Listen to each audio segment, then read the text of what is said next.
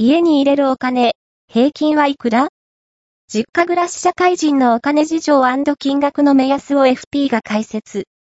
実家にお金を入れている社会人は、67割ほど、金額の相場は3万円。親にお金を渡すかどうか、金額をどうするかは、自分や実家の状況次第。自分自身の収支や実家の光熱費、周辺エリアの家賃、親の意向をもとに決めよう。お金のやりくりについて興味を持ち、親とじっくり話し合ってみよう。